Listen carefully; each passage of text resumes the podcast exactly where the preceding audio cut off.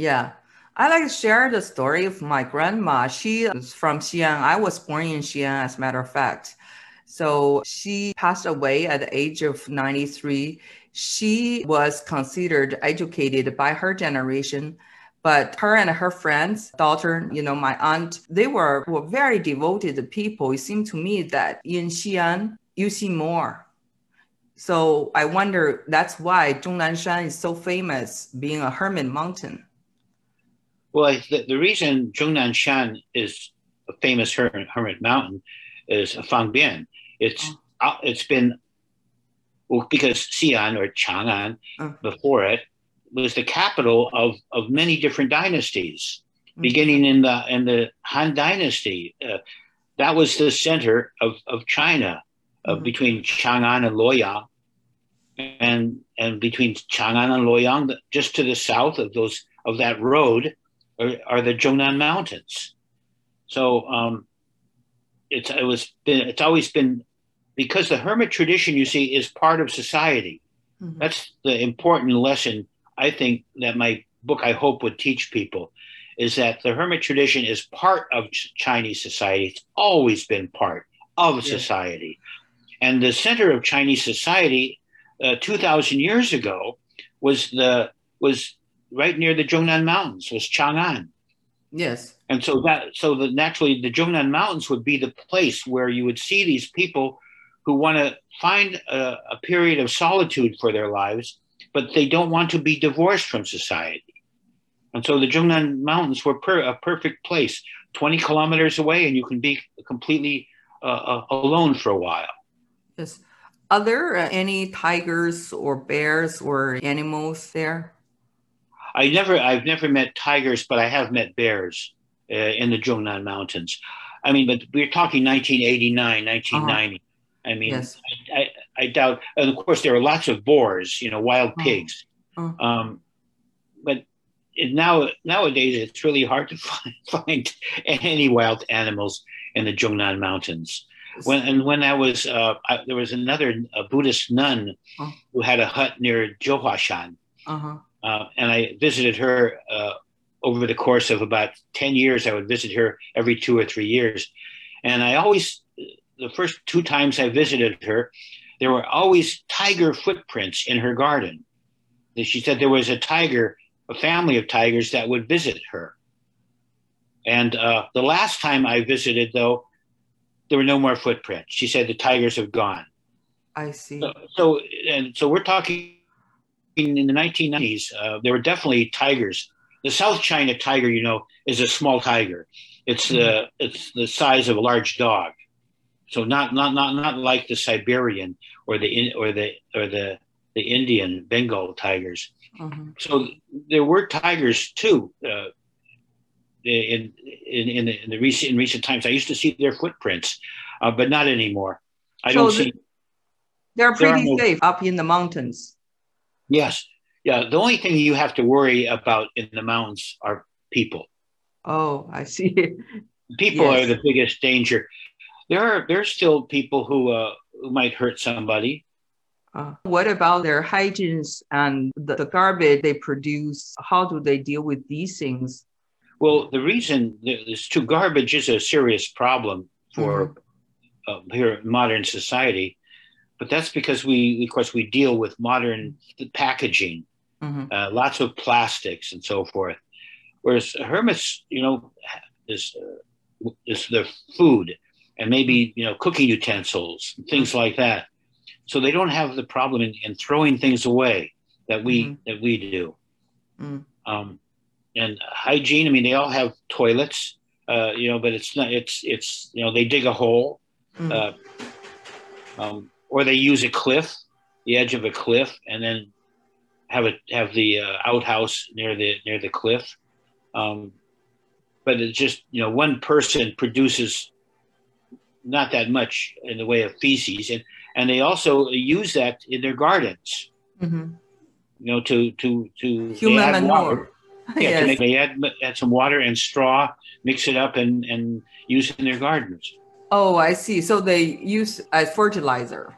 Yes, exactly. Yes, they re- they recycle. Yeah, they recycle their garbage. Yes. They recycle their own human waste. What about uh, water? Where did the water come from? Well, first of all, when you're when you go into the mountains, you have to find a place to live. You have to Uh-huh. find a, a location, and so you would never build a hut. You would never have a place to live, uh, or choose a place to live that did not have access to some water. And of course, in the mountains there are springs, mountain springs, Mhm. and so you you you locate your hut near a spring. Yeah. or or you sometimes you put bamboo pieces of bamboo together to make a series of pipes to a spring. And sometimes it could be like a hundred yards to to a spring. Yes. so, but maybe, maybe there's a spring right near your hut or maybe it's a hundred yards away but you have to locate your hut near a, near a water source also very important you have to have access to firewood Mhm. and so um, you need a territory around your hut. Just like a wild animal in a mountain needs a territory that it hunts in Mhm. to, you know. And so hermits also can't live that close together. They need a territory where they can gather uh, dead dead trees, dead dead tree branches. It's Mhm. very rare also for, for example, a hermit would, I've never heard of a hermit cutting down trees for firewood. Mhm. the firewood all comes from dead trees. But sometimes they'll cut down a tree if they're going to make a hut to use the wood to make some furs of a hut. They'll, then they'll cut down a tree. Mhm. Um, so th- those are the two most important things in locating your hut: water, firewood. Yes, I also listened the the interviews you had. Um, some people use cloths to filter the water to make it cleaner, and some people use person oil as a light. Is that still the case? Well, it used to be uh, when when I was first interviewing hermits, there were four things that Mm. every hermit could not produce by themselves, and they needed to get from the outside. Mhm. First of all, they needed a staple. Mhm. uh, uh, which was rice in southern China mm-hmm. and wheat flour mm-hmm. in the mm-hmm. north. Me, yeah. Mm-hmm. yeah, to make noodles. And then you needed salt. Mm-hmm. And the reason you needed salt was to preserve uh, vegetables so yes. you could survive in the winter. Mm, 腌菜. Mm. Yes, and then you need cooking oil so you could cook because uh, you you get sometimes you wanted to fry something. Mm. And then in the old days, you needed kerosene, as you said, mm. for a lamp. Nowadays, most hermits, not most hermits, but many, many hermits have solar panels Yes. uh, that they use for uh, a, a couple of lights, both for their hut, Mm. maybe a shrine hall, and maybe even for the toilet. So if they Mhm. go to the toilet at night, uh, there- there'll be a, a light there that is powered by a, a solar panel. Um, and and and you even meet hermits who have cell phones, Yes. and and they'll use uh, the solar panel to charge their cell phone. Yeah, that's very advanced. It, it is, um, but they don't have a cell phone like city people. A, a Yes. city person has their cell phones on All the all time. the time. Yes. Usually, a hermit will will turn on their cell phone usually one day every week, Yes. and all everybody knows if you want to call that hermit, this is the day you call that hermit. A yeah. certain, certain days, certain hours, they'll turn their cell phone Yeah. on because they're not. They don't go into the mountains to be uh, to be in touch with it. Yes. Yeah, to be social. But I, I I do find that more and more hermits do have a cell phone that they could use. They could call up somebody down the mountain and say, I could use some more wheat flour. Could you bring me some? Uh-huh.